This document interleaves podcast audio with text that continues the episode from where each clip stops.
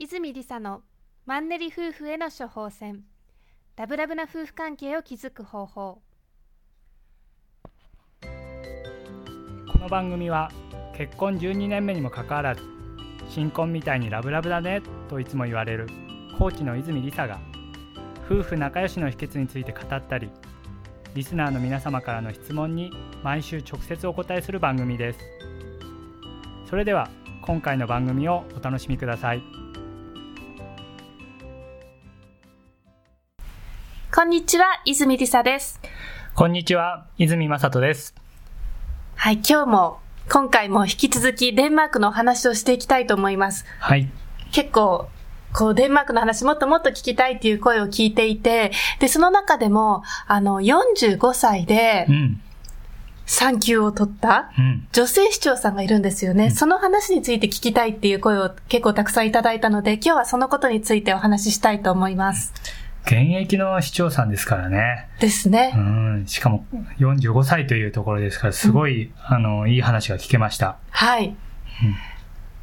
あの、ヘルシンギョア市っていう、デンマークのコペンハーゲンのちょっと北ですね。もうスウェーデンの海挟んでスウェーデンのすぐ目の前にあるところにあるヘルシンギョア市の市長さんを訪ねたんですけれども、まあ、彼女は、2013年ですね。3年前に市長になって、で、今年の初めに、まあ、市長になってる間にずっと不妊治療をしていて、で、今年の初めに産休を取ったっていうことですね。ね 1, 1月に出産して産休ですからね。で、その期間も、おー14週間。うん。で、14週間、まあ、月に換算すると、うん。えー3ヶ月ちょ、ちょっとですからね。はい。市長として3ヶ月ちょっとを、産休育休として取るっていうのは、まあ日本ではあんまり考えられないかなと。で、その、受け入れたっていうのもデンマークならではかなと思いますね。そうですね。うんで、まあ、14週間の後は、ご主人が7ヶ月間の産休、まあ、育休ですかね。育休を取ってくれたっていうことですね。そこもすごいですよね。ですねうんご。主人がちゃんとそこをフォローしてあげるっていうね。うん。うん。で、まあ、こう、市長になって育休を取った時に、まあ、反対の声はなかったんですかっていうことを質問しました。で、そうしたら、まあ、多くの方が賛成してくれたけれども、やはり反対の声はあったっていうことは言っていました。で、同じ時期に男性の国会議員の方が育休を取ってたらしいんですけれども、彼は何にも言われなかったけれども、やはり女性として取るっていうことで、まあ、ちょっと昔ながらの古い考えを持っている方とかは、それでちゃんと市長の仕事できるのって、大丈夫なの？みたいなことを言う人はいたけれども、まあ、過去に女性市長で取った方もいたので、応援してくれる人の方がほとんどだったっていうことを言ってましたね。その応援する人が多いっていうのもね、また日本とは違くて、えーまあいい文化だな、いい環境だなって思いますね。うん。うん、ですね。で、そう、そもそも、あの、市長職についてちょっとお伝えさせていただきたいんですけれども、デンマークでは、あの、まあ、市長はちゃんと給料をもらってるんですけれども、市議会議員だったり県議会議員っていうのは全員ボランティアなんですよね。まあ、日中市長が働いていて、通常デンマークの方って残業しないんですけれども、市議会議員さんがボランティアなので、どうしても昼間別の仕事を持っていると。で、じゃあその市議会議員のミーティングをしようってなった時に仕事が終わった後のどうしても平日夜になってしまうから、市長もどうしても残業が発生してしまうと。で、その中で、まあどうやって家庭と仕事を両立させていくかっていうところで、ご主人がすごいやってくれたっていう話をしてましたね。そうですね。あの、デンマークの男性っていうのは、もともとあの、家庭に協力的っていうところもありますし、あの、まあ、夫婦の間で、えーいろいろこう、会話を大切にするというところも、デンマーク人ならではというところがあったので、このヘルシンギョア市の市長さんも、そこら辺を大切に、えやり取りしてたらしいですね。そうですね。まあ、ただ、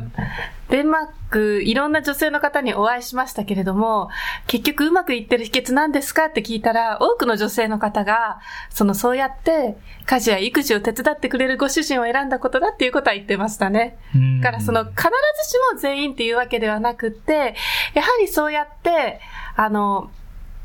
まあ、場合によっては残業しなきゃいけないっていう職業の人は、本当に誰と結婚するのかっていうことはすごい考えるっていうことは言ってましたね。うん、やっぱりそれぞれがこう、男女平等、男女平等で、えー、自立をしているっていう社会なので、あの、必ずしも家庭にあの目を向けてる人だけがいるわけではないですよね。ただ協力的っていうのは大勢いるという話でしたね。そうですね。うんこのヘルシンギュア市の市長さんのご主人との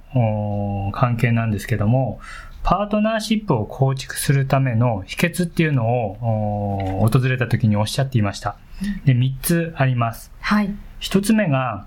2人の間でスケジュールをオープンにして、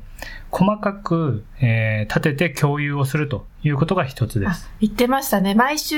まずこう、自分たちのスケジュールを本当にもう5分、10分単位で細かく共有して、で、この日はま夜ミーティングがあるから、あの、ちょっと夕ご飯の、夕飯の時間を遅くして、でも必ず家族で一緒に食べようねとか、本当に細かく、それこそお子さんのお迎えの時間とかもあるので、毎日毎日、この時間、自分はどこにいるっていうことをお互いに把握してるっておっしゃってましたね。うんそうですね。で、二つ目が、えー、今ちょっと出たんですけども、えー、食事は可能な限り家族全員で取るっていうのを心がけているそうです。はい。言っちゃいましたね。はい。そうそう。でも、喋っちゃいましたけど。いや、でも、本当に共通するところで、あのー、家族との時間っていうのを本当にできるだけ多く取りましょうよという考えをいっぱい持っていて、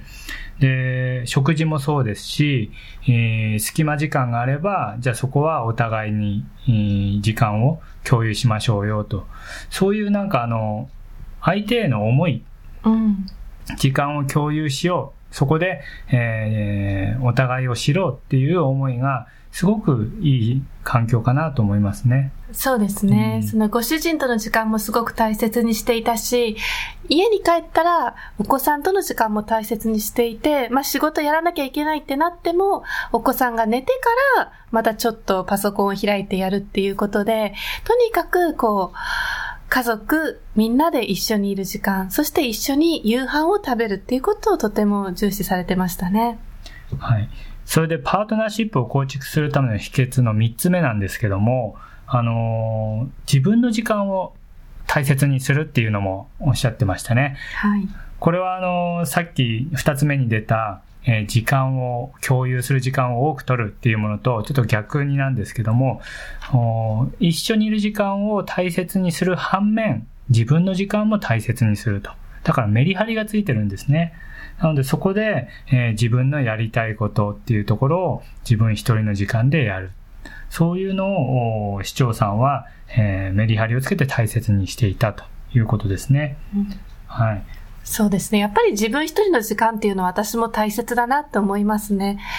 うん、うん、そういう時間があることで、まあ、リフレッシュできるっていうこともありますし、またそういう一人の時間で得た知識をパートナーと共有することによって、お互い新しい世界を知れたりもするので、うん、まあ、いろんな意味で一人の時間を持つっていうことはすごい大切かなと思いますね。そうですね。私たちも結構、このヘルシンギワ市の市長さんと同じ考えかなっていうところで、かなり共感できる、うん、うん、かあのミーティングだったかなと思いますね。うん、そうですね。じゃあその女性の市長さんに聞いたパートナーシップで大切にしてること3つをまとめると、1つ目が、まあお互いにスケジュールを細かく把握するっていうことですよね。で、2つ目が、まあ、どんなに忙しい時でも、たとえ時間がずれてしまっても、夕飯を一緒に食べるっていうこと。で、三つ目が、一人の時間を持つ。そういうことを大切にするっていうことですね。そうですね。はい。はい、では、えー、また次回お会いしましょう。本日もありがとうございました。ありがとうございました。泉理沙のマンネリ夫婦への処方箋。ラブラブな夫婦関係を築く方法では質問を随時募集しております。泉りさオフィシャルサイトのお問い合わせフォームからお送りください。泉りさオフィシャルサイトは泉りさ .com izumi-risa.com で検索してください。また泉りさオフィシャルサイトでは無料メルマガやブログを配信しております。ぜひ遊びに来てください。よろしくお願いいたします。それでは次回もお楽しみにお待ちください。